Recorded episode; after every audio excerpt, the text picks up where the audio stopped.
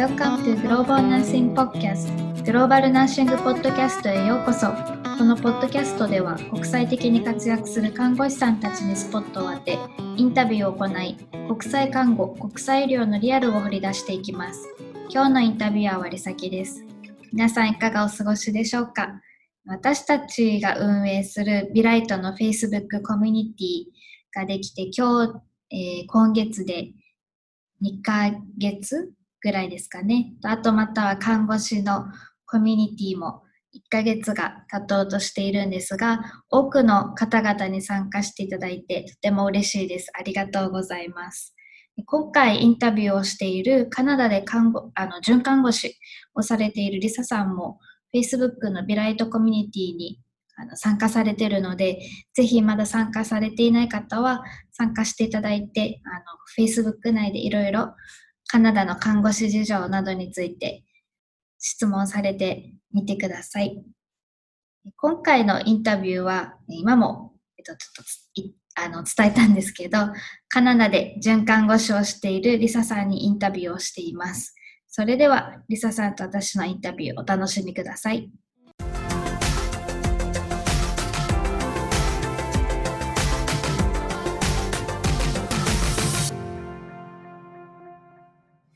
い。じゃあ今日はカナダで准看護師 RPN として働かれているリサさんにお話を伺っていきます。リサさん、今日はよろしくお願いします。よろしくお願いします。はい、お願いします。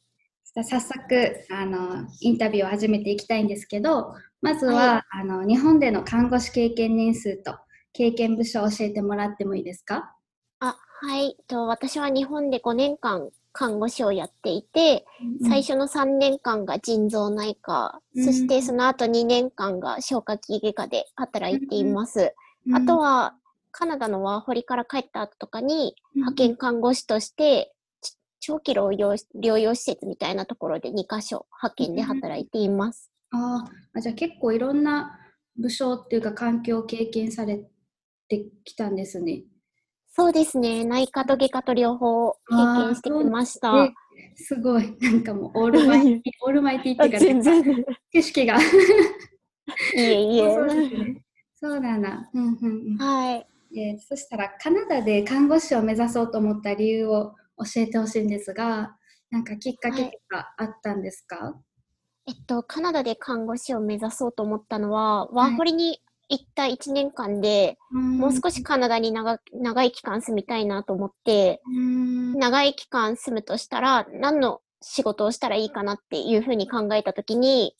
まあ、ワーホリ中にカフェで働いたりとか、レストランで働いたりとかもしたんですけど、やっぱり看護師として働きたいなって思ったのと、まあ、安定して生活するんだったら看護師がいいのかなと思ったのがきっかけで、カナダで看護師になろうっていうふうに目指し始めました。うん。なんかあれって言いますよね。一回あの看護師として働いていてで、はい、看護師を一回休憩っていうんですかね。休憩してで他のところで働いた時にやっぱり看護師好きだなとかって思う方も多いって、ちょっとなんか私の周りとかにもそういう方とかもいてはい。あれですか、再再認識みたいなのをした感じですかね？かんそうですね、うん、なんか他の仕事は他の仕事で楽しかったんですけど、うんうんうん、やっぱりなんか長く仕事をするときに何の仕事をしたいかなって考えたら、やっぱり看護師なのかなって、他の仕事をした後にやっぱり思ったっていうのはあるので、そうですね、再確認っていうか、やっぱり看護師の仕事好きなのかなって思ったのはあります。うん、なんかいいですね。そしたらなんか本当に自分のやりたい職業が明確になるので、はい。うん、なんかいい経験だったんだなと思って今聞いてました。そうですね。うん、そうなんですね。うん、はい。なんかカナダへ渡る前の英語力ってどうでしたか？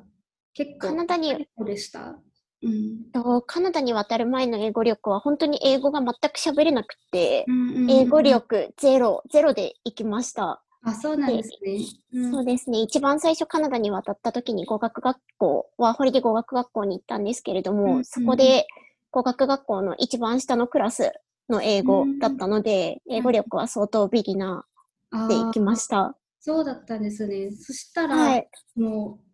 う、え、じゃあ、ワーホリで1年間で結構伸ば、英語力が伸びたって感じなんですかね？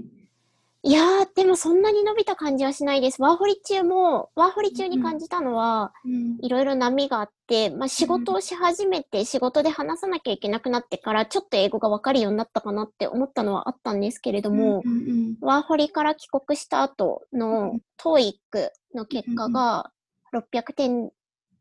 前くらいだったので、1年間で、1年間で多分伸びたとは思うんですけど、そんなにすごい伸びたっていう感じではなかったと思います。あそうなんですね。そうなんはい。一回、えっと、ワーホリから帰ってきて、その後、はい、日本で看護師として経験をまた積んで、そこからまたカナダに戻ったっていう感じですか？そうですね。ワーホリから一旦帰国して、本当にもう一回カナダに戻りたいか、その後その間に考えようと思って、そうですね、なんか派遣看護師としてお金貯めたりとかして、働きながら戻りたいか考えて、また看護師にカナダに戻ったっていう感じです。そうなんですね。はい。なんか私、もう全然私的、私の話なんですけど、あの、はい、カナダ、え、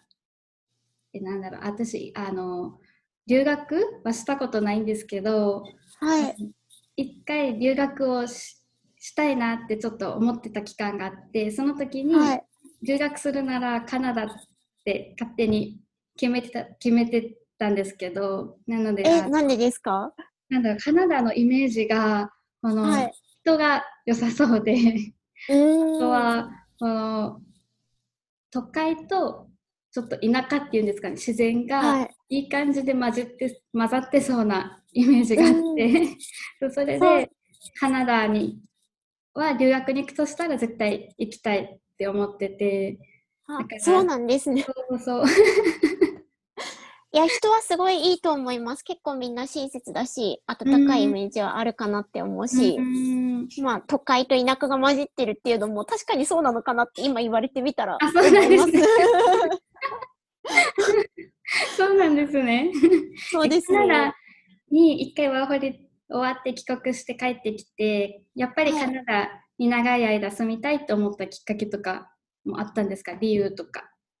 なんでですかねでもなんかカナダのやっぱりそのワーホリの1年間が楽しくってその時のことが忘れられなくって日本に帰ってからもやっぱりそのワーホリ中にカナダに戻りたいなって思った気持ちがずっと持続したっていうのと、えー、そ、ね、のやっぱり日本でずっとやっていこうかなって思ったっていうよりはやっぱりもう一回カナダに戻りたいなって思う気持ちが、その日本に帰国してる時も強かったので、えー、カナダに戻ったっていう感じですね。えー、なんかますカナダに行ってみたいっていうのが カナダいいとこですよ。でも多分アメリカもいいとこですよね。いつか行ったら案内お願いします、リサさん。わかりました。やっぱ気気になります。行ってみたいっていうのが今、思いが強くなりました。多分多国籍文化とかっていうのが日本にはなかったっていうので、そういうので面白かったりとか、日本とは全く違う文化だったり、なんか英語が伸びたわけじゃないけど、ちょっと喋れるようになって、やっぱりカナダにいるのが楽しかったっていうのもあるので、そういうのもあって多分戻りたいって思ったのもあるのかなっていうふうには思います。ああ、そうなんだ。そっか、なんか、はい、ね、いろんな楽しいこととか、日本だと日本っていう一つの文化の中で生きてる。けど、ね、カナダだと多国籍だからいろんな刺激もあって、で、プラス英語がリサさんも今言ったように少しでも話せるようになったらもっと友達もできてみたいな感じで。そうですね、うん、そういうのもあるかなって思います。なるほど。私も行ってみます、はい、ぜひ。すみません、ちょっと話が ちょっと全然です。全然です。そしたら、あのカナダでのこの循環護士に、はい、合格するまでの過程を教えてほしいんですけど、はい、帰国後カナダに行ってどういった過程を経て循環護士になったのか教えてもらってもいいですか？はい、えっと、ワーホリからカナダに戻った後、まず語学学校の IELTS コースに入ったんですけれども、IELTS、うんうん、IELTS コースに入って IELTS 6.5か7.5でカレッジに入れるって聞いてたので、それを目指してカレッジに入ろうと思っていたんですけれども、意外と IELTS コースが難しくって、なんか伸びている実感もないし、どうしようかなって思っていた時に、なんかその語学学校に入って、同じ時期に入った子から、ユニバーシティカレッジトランスファープログラムっていうのがこの語学学校にあるんだよっていうふうに聞いて、で、その University College Transfer Program っていうコースに変えたんですよね。その IELTS コースからそのコースに変更して、で、そのコースに入ったら、そのカレッジと、その University College Transfer Program で、一定の点数を取れば、カレッジにそのまま pathway で入れるよっていうのがあったので。ああ、IELTS を別に取らなくても、はい。そのコースを、コースで一定点数取れてたら、編入みたいな感じなんですかね。編入というかパスウェイみたいな感じでそのまんま入れるよみたいなのがあって、えー、そうなんですね、うんうん、そうなんです。それで一応取って、うんうん、でそのパスウェイからそのカレッジのプリヘルスサイエンスっていう、うんうん、ナーシングのコースに入る前のコースがあったんですけど、えそんなコースがあるんですね。そうなんです。そのカレッジのプリヘルスサイエンスっていう1年のプログラムを取って、うんうんうん。で、そのコースで70%以上取ってたら RPN に入れて、うん、80%以上取って、IL、80%以上プラス IELTS7.0 取ってたら RN に入れるっていうのがあったんですけれども、うんうんうん、その、さら、そのカレッジのプリヘルスサイエンスっていうのを取って、うんうん、で、パスウェイ、パスウェイ、またそこもパスウェイで、カレッジの RPN コースに入りました。えー、そういう流れがあるんですね。そうなんです、ちょっと。えー、なんか面白い、なんか日本にはないなんか流れなので、ね、このプリヘルスサイエンスでした、はい、のコースでは何をするんですか？何を学ぶ？プリヘルス、プリヘルスのコースでは、生物、科学、物理と、うんうん、あと数学、うんうんあとは、その、カナダの健康についてとか、そうですね。そういうのを勉強して、主に理系のコース、その、プリヘルスサイエンスはその後医療系に行きたい人が通うコースになっているので、大体理系ですね。理系のコースが入っているかなって思います。あじゃああれですかね、日本で言うと、この私4年大学に行ってたんですけど1年目こういう、はい、あの共通科目を履修して2年目から看護のあの専門科目に入っていくっていう流れだったんですけど、はい、でも1年目みたいな感じですかねイメージとしては。なんか多分それともまたちょっと違って、そうなんですね。プリヘルスサイエンスは多分高校3年生までに習う内容の、それを履修、その履修が足りない人が多分現地の人は取ってたりとかして、で、それで単位を確実にして、その次のナースのコースに行くっていう感じだと思うんですけれども、でもインインターナショナルはそのまんま RPN に入るのは難しいので、そのプリヘルスのパスウェイを使って、カレッジに行ってっていう、その RPN のコースに入ってっていう感じです。ああ、なるほど。で、RPN のコースに入った1年目とかは確かになんかその、大学の1年目でやるような、そんなに細かくはやんないですけど、そういう科目とかも入ってききましたね。へえー、そうなんですね。あ、そうなんだ。なので、プリヘルスはまた別格？な感じになります。全然違いますね。なんか。そうなんですよね。日本のシステムと。うん。そうですね。若干違いますね。そうなんですね。うん。はい。RP、あ、すみません。このリスナーの方にちょっとさっきちらっと言ったんですけど、RPN はカナダでいう循環護士ですよね。はい。そうです。はい。RPN として今、リサさん働いてるんですけど、この、はい、えっ、ー、と、プリヘルスサイエンスで一定のラインを取ってそして RPN のコースに行って、はい、でこのコースを終了したらもう RPN の資格が与えられるって感じですか？なんかまた試験があるんですか ?RPN の資格を RPN のコースを卒業したら、うんうん、またその RPN になるための試験があって、うんうんうん、それに合格したら RPN の免許がもらえるっていう形になります。なるほど。じゃあ、リサさんはそちらも合格して。そうですね。なったですね。うん、はい。おめでとうございます。あありがとうございます。了解です。最近ですもんね、リサさん合格したの。いつでしたっけ？合格したの3月ですね。あ、ほん、そうですよね。今年、はい、今年でしたね。今年の、今年の3月です。そうだ、本当におめでとうございます。あ ありがとうございます。だから、あの、この RPN のカレッジはい。と、この日本の看護学校の違いについて、ちょっともうちょい詳しく話を聞いていきたいんですけど、はい。日本の看護学校とカナダのこの RPL の看護学校の違いとかっていうのをいくつか教えてもらいたいです。そうですね。違いは、と、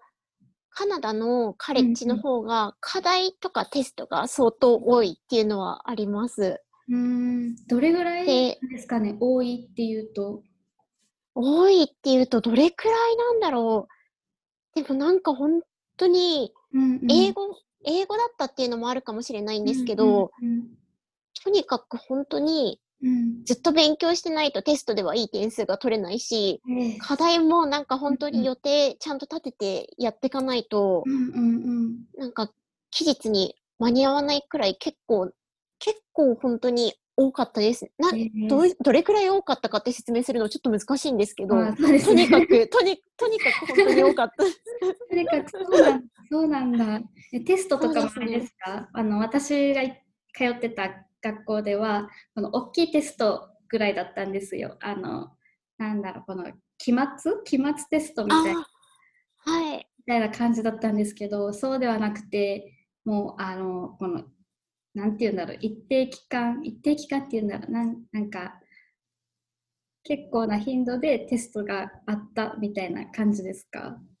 なんか教科によっても違うんですけど、うんうん、とまあ、3週間に1回大きなテストがある科目もあったりとか、なんか 結構パーセンテージの大きい科目が、あ、パーセンテージの大きいテストが3週間に1回あったりとかっていう科目とかも結構あったりしたので、そらなんか結構、そうですね、テスト自体は4者択一だったりとか、まあ、解剖整理とかは説明しなさいとかって言って筆記もあったんですけど、テストはほぼ4者択一だったんで、その辺は、まあ良かったわけではないですけど、選べるっていうのはあったんですけど、まあ、とにかくテストの回数も多かったかなって思います。あとは、あっという間ですもんね。一回この科目の勉強してテストを受けたと思ったら、次に向けてまた次のテストでって感じですよね。ですよね。しかも1回の結構、パワーポイントの枚数とかも多いので、暗記する量とかも結構多かったので、そこはちょっと大変だったかなって今振り返れば思います。すごい。だって。あとは、そうですね。はい。あ、ごめんなさい。どうぞ。あ、全然です。すいません。何か違いとかありますか？あ、あとは、なんか日本でも行ったかもしれないんですけど、なんかボランティアに行ったりとか、あとプレゼンテーションする回数が多かったりとか、あとグループワークをしたりとかっていうのも、うん、なんか日本にいた時以上に頻度が多かったかなっていうふうには思っています。あとは、違い、授業の違いは、うん、カナダは生徒の発言の回数が多いっていうのと、あと国籍とか年齢、価値観が様々っていうのはあったかなっていうふうに思います。うん、あとはそうですね、日本では授業中に寝てる人もいたかなっていうふうに思うんですけれども、いまいましたねそう。そうですよね。カナダは授業中に寝てる人はいなくて、なんかその代わりに休む人が多かったかなっていうふうには思っています。休んだら単え留年はしないんですか？休んだら割とその出席を取らない科目とかもあって、テストだけ、テストだけ現れたりとか、あとは課題をちゃんとやって提出してれば、その分のパーセンテージはちゃんともらえて、合格の点数に達するっていうのはあったので、出席だけでは落ちたりとかっていうのはなかったかなって。その方ってあれですよね、なんか元の頭がいいっていうか、なんだろう、器用な。そう、器用なのはあるかもしれないです、確かに。テストだけって私には多分できないかもしれない。私もそうです。あとはそうですね。あとはカナダ、実習の違いについてとかは、実習は日本では多分、日本で実習に行ったら、その後に課題っていうか、アセスメントみたいなの相当やらされて、まあ、科目によっては寝る時間が朝方になるとかっていう科目もあったりしたかなって思うんですけれども、その点はカナダはアセスメントの量とかは相当少なかったかなっていうふうに思います。アセスメント、そうですね。記録が少ないってことですかね。そうですね。記録は少なかったかなっていうふうに思います。あそうですね。記録、まあ、やんなきゃいけないのはあったんですけれども、その、実習中に2人の患者さんについてのアセスメントをしなさいみたいな感じで、そんなに、この疾患について何が何が何が何で、みたいなのはなかったし、毎日書いていかなきゃいけない記録とかも特になかったですね。なんかじゃあ、しっかり睡眠も取れて、あの、実習、時間を、なんだろう、有意義に過ごせたっていう印象ですか？そしたら。そう、そうですね。そ睡眠はすごいちゃんと取れたかなっていうふうには思います。まあ、なんか自分で勉強はしなきゃいけなかったけど、まあ、その寝る時間削ってとかっていうのはなかったかな。実習中はなかったかなって思います。ね、なんかもう本当に私の実習のイメージ、私の場合はもうなんか記録っていう イメージがすごい強くて、はい。もうこの患者さんとっていうよりもなんか記録の実習なのかみたいな。いや記録なのですごい多いですよね。多いですよね。本当にわかります。寝れない実習もあったし。いや本当に私の場合母性が一番大変だったんですけど。母性。もうねねでも本当に大変ですよね。日本の実習はやっぱりどこ行って記録物が多い感じなんですかね、そしたら。多分そうなんじゃないかなと思います。あそしたら、ですね、なんかちゃんと睡眠も取れて、はい、実習時間、患者さんのアセスメントをしっかりできて、患者さんとのこの、あの、なんだろう、なんていうんですかね、このケアと、はい、っていうのをちゃんとできる環境が整ってるっていうのはすごい魅力的ですねそしたら。そうですね。そこは良かったかなっていうふうに思っています、うん、違いなんですけど、うんうん。はいはい、あとはあとカナダは最後の実習はプリセプターさんと一緒になるので、うん、なんか日本で働いて最初の3ヶ月はプリセプターさんについて一緒に行動していくと思うんですけど、カナダではその就職、日本での就職してからの3ヶ月が実習に来る感じになって、そこでプリセプターさんと一緒の勤務で、夜勤も日勤も両方働くっていう風になります。なんか学校の、そうなんです。学校の先生もいる、学校の担当の先生もいるんですけれども、そのプリセプターさんと自分で直接連絡を取り合って、実習にいつから行くとか、そういうのを決めていく形になりました。え、3ヶ月3ヶ月、3ヶ月、私の場合450時間だったので、大体3ヶ月だったんですけど、この一つの科目っていうか、科目ですかね？に対して。そうですね。えー、そうです。一つのその最後の実習に対して450時間、プリセプターさんと一緒にそうですね。そして、実際プリセプターさんのチェックのもと薬配ったりとか注射したりとかっていうこともできたので、その辺が日本とは違うかなっていうふうには思いました。だいぶ違いますね。そうなんですよね。違う。ね、すごいです。なんかまず、なんだろう、この学生さんとしては、本当にいろんな技術が、はい、あの、この実習中から学べる環境が整ってるってことなんですね、そしたら。そうですね。なんか大抵のことは本当に全部学生もやるので一緒に。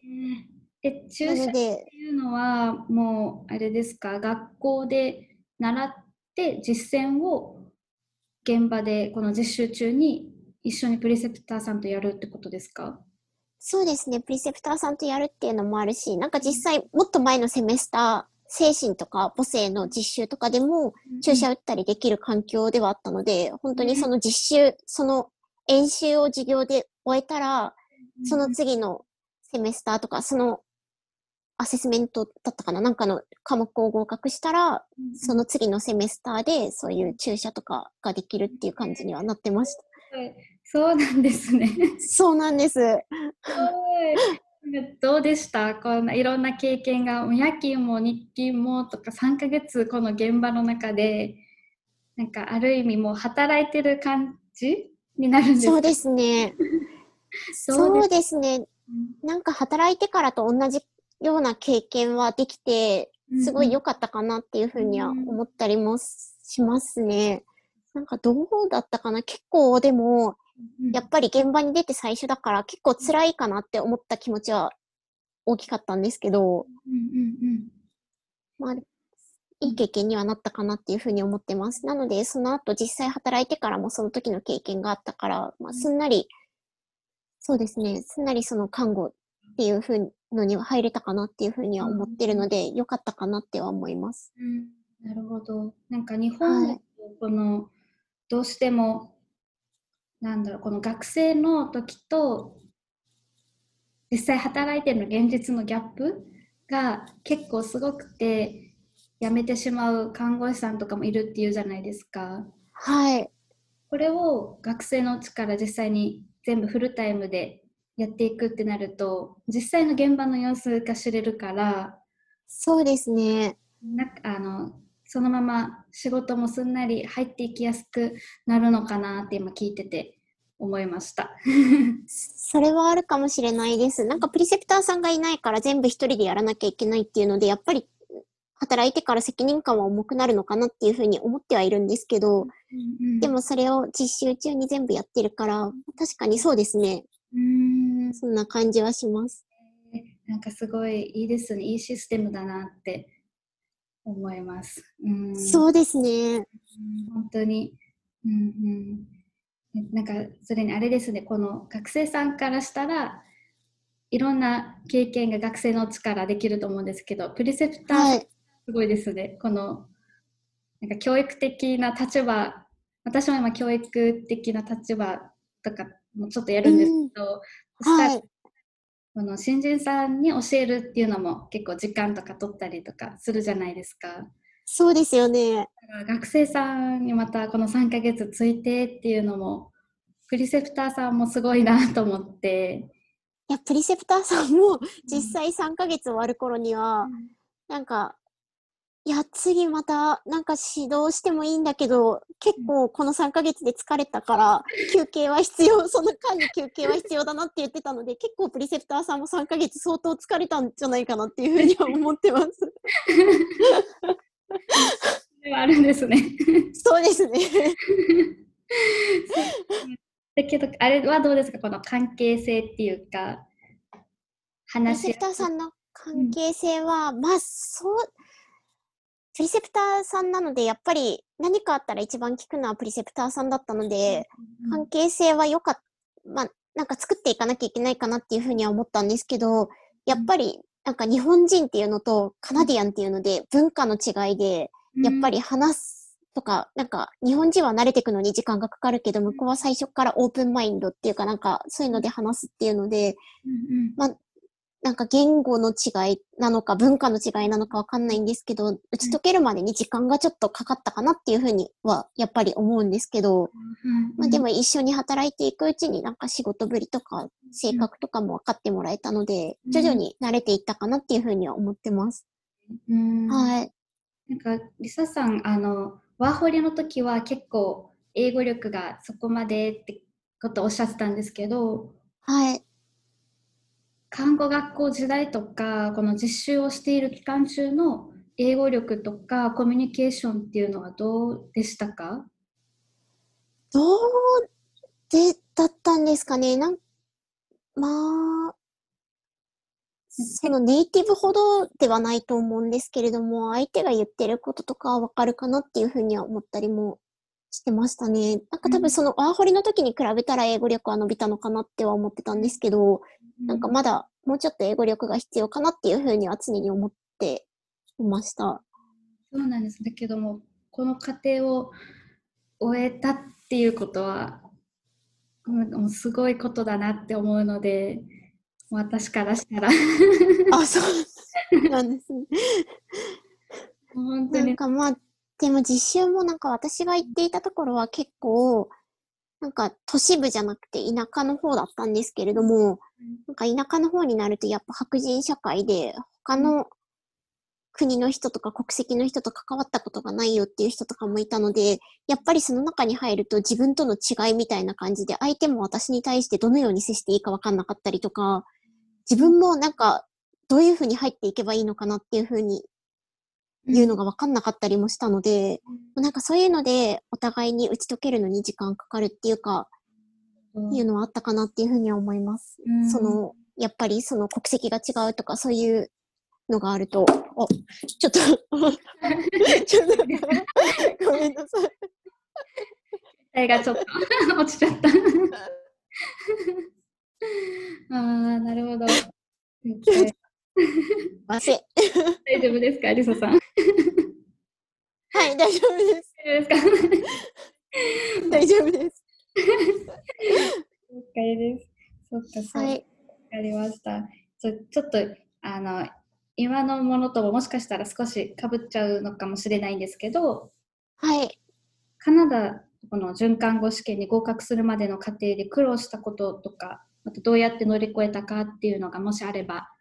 聞かせてほしいんですが。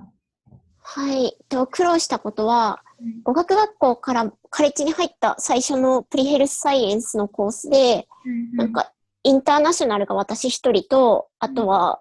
カナディアン49人、全部49人で、インターナショナルが自分一人だったっていうのは結構辛かったかなっていうふうに思っています。乗り越え方としては、なんかもう、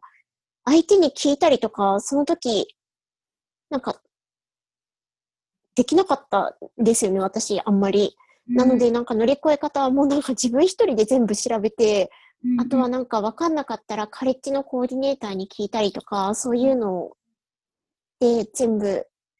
カレッジの活用できるものを活用して、なんか漏れがないように全部していったっていうふうに、漏れがないようにしていきました。聞けなかったっていうのは、あの、何ですかね、この、英語だからとか、なんかありますか？英語だからっていうのと、なんかやっぱりその語学学校からカレッジに入っ語学学校の時は、その同じインターナショナルの仲間っていうか、インターナショナルの人たちが周りにいるから結構わかんなくてもお互いに、お互いにお互いのことが分かっているから聞きやすかったっていうのはあるんですけれども、やっぱりそのカナディアン全部の中に入ると、その話せるのが当たり前とか、こういうのが当たり前っていうのが向こうの中にあって、で、私はなんかその時ネイティブと話す話せるだけの英語力があるっていう自信もなかったし、うんなんかそういう、なんか、そうですね、うまい聞き方っていうか、うんなんかやっぱカナダは自分の質問が明確になってないと相手から欲しい答えがもらえなかったりもするので、そういうので聞き方もわかんなかったっていうので結構、なんか聞いても、なんか向こうもえっていう感じになったりとか、私もあれっていう感じになったりとかして、そういうのでなんか徐々に聞けなかったっていうのはありました。なんか多分自分の問題もあったと思うんですけど、うん、なかなか難しかったかなって思います、最初。うん。でもやっぱりそこをなんとかしてやっていくためにカナダのこのコーディネーターさんを使ってとかっていうふうにして乗り越えることができたってことですかね。そうですね。その辺は、そうですね。と、あとは自分で調べて分かんないとこ。そうですね、分かんないとこは本当になんて聞いたらいいのかなと思って、うん、なんか聞き方変えて聞いてみたりとかいろいろして、で、そうですね。すごい、なんか、努力したんだなっていうのが、なんか本当に伝わってきました、今。なんか、そこはちょっと結構、慣れなくて本当に大変だったかなっていうふうには思います、そこは。そっか、そうなんですね。はい。なんか、うんうん。あそうですね。シェアハウスとかホームステイ先が合わなかったっていうのはあります。なんか、ホームステイ先も私は勉強がしたくて、うん、勉強がしたくてご飯が出てくるからいいかなって思ってホームステイをしたっていうのもあったんですけど、なんかホームステイ先の人からしたら一緒にどこか出かけたりとか、一緒にムービーを見たりしたいっていうのもあったっぽくって、でも私はそういうことできる余裕もその時ないくらい本当に勉強しないといけなくて、そういうのでホームステイ先が合わなかったかなって、ちょっと辛かったかなって思います。ホームステイ先が、なんか結構、ちょっと留学、一応留学に行ったことがないので、ちょっとわか、はい、的にわからないんですけど、ホームステイ先が合わないとかっていうこともあると思うんですけど、その時は、はい、リサさんはどうしたんですかね？なんか一応最初の契約の期間を短くして嫌だったら引っ越せるようにして でよかったら伸ばせるようにしてっていう風にして最初の契約期間をちょっと短くしました。そういうのもあるんですね。かわ いい。なんかその前にも何回かホームステイしたりとかしてたので、なんか最初の期間は短い方がいいのかなと思って。あまあ、経験からそうですね、経験から。なるほど。はい、あれですねあの、海外で経験したことを経ての乗り越え方です。そうですね。うん、はい。なんかあったら私も参考にします。ぜひしてください。はい。了解です。そしたら、あの、最後の質問になるんですが、えっと、これからあのカナダで看護師を目指す方や今目指している方に何かメッセージをお願いしたいんですが、お願いします。わかりました。えっと、まあ、カナダで看護師になりたいって思っても、なんかまあ、そのなるのは、なんかカナダで看護師になりたいって思った時点で、なんかまあ自分の未来に向かって一歩進んでいっている状態なのかなっていうふうには思います。まあ、決してそのカナダで看護師になるっていうのはその途中で感じるのは簡単なことではないと思うしもちろん努力も必要になるんですけれどもなると思うんですけど自分の努力次第とか自分の頑張り次第とかどうしてもなりたいって思ったら可能だしなんか絶対になれるんじゃないかなっていうふうには思っています。あとはそうですね海外生活は結構大変だったりとか、孤独感も感じることもあるので、まあ、精神的に辛かったりすることもあるので、その時に頼れたり相談できる人はいた方がいいのかなっていうふうには思っています。うん、あとは、そうですね。あとは頑張ってください。はい、ありがとう。今の、なんだろう、このリサさんが言った、このカナダで看護師になりたいってななるなるって決めた時点でもう一歩踏み出してるっていう言葉がなんか私自身に今しっくりきてあ本当ですか？よかった。なんか私も 2, 2, 2年前に2年前とかぐらいかなにアメリカで看護師に、はい、その時なろうかなぐらいだったんですけどで最近、はい、新たによしなるぞみたいな感じで決めた時があってはい。決めてからまた変わるじゃないですか、この自分の生活、それに向かってそうですね。ことが出てきたりとか、この、はい、するために、なんだろう、この自分の今やってることとの両立をしないといけなくなったりもするし、決して簡単なことではないっていうのも今の時点ですごい実感してて、なるってなりたいって決めなんだ決めるか決めないかでも全然違う道になると思うので、はい、決めたっていう時点でなんかこの一歩踏み出してるっていうのはなんか私自身もすごいなんかしっくりきたっていうかうん。そうですね。今思いました。うん聞いててそう思います。なんかなりたいって思った時点で、うんうん、もう進んでいくしかないかなって。うん、そうですよね。なんか私、まあ、多分本当、そう、うん、なんかメッセージもらってる気分に あ、本当ですか？いや、応援してます、りさきさんのこと、本当に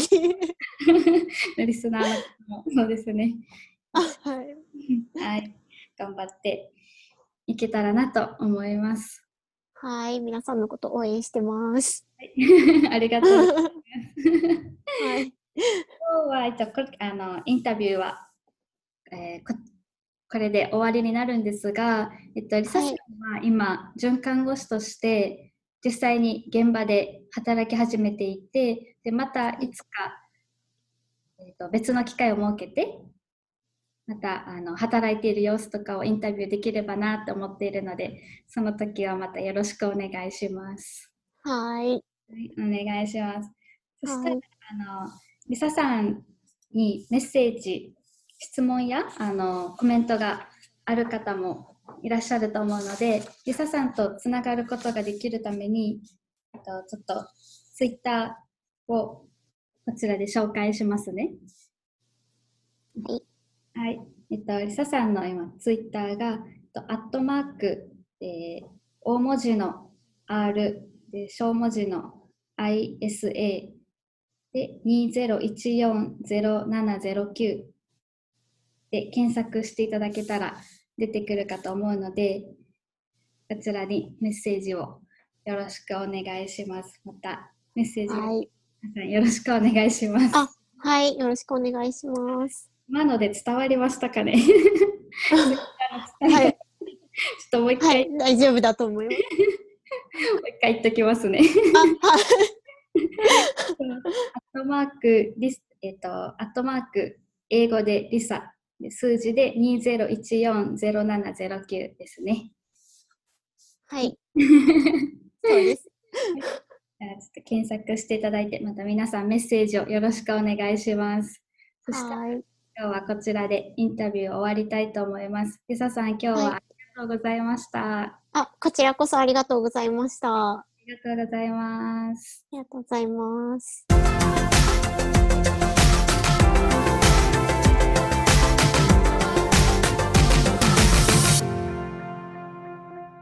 皆さんいかがだったでしょうか？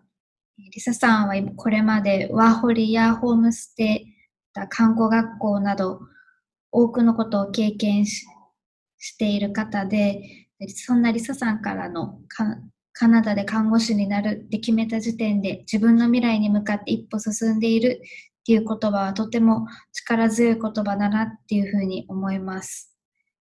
リサさんに質問やコメントがある方は、インタビュー内で紹介したツイッターまたはビライトのフェイスブックコミュニティにもあのリサさんが参加されているので、そちらで質問やコメントをよろしくお願いします。それでは次回のポッドキャストもお楽しみください。See you soon!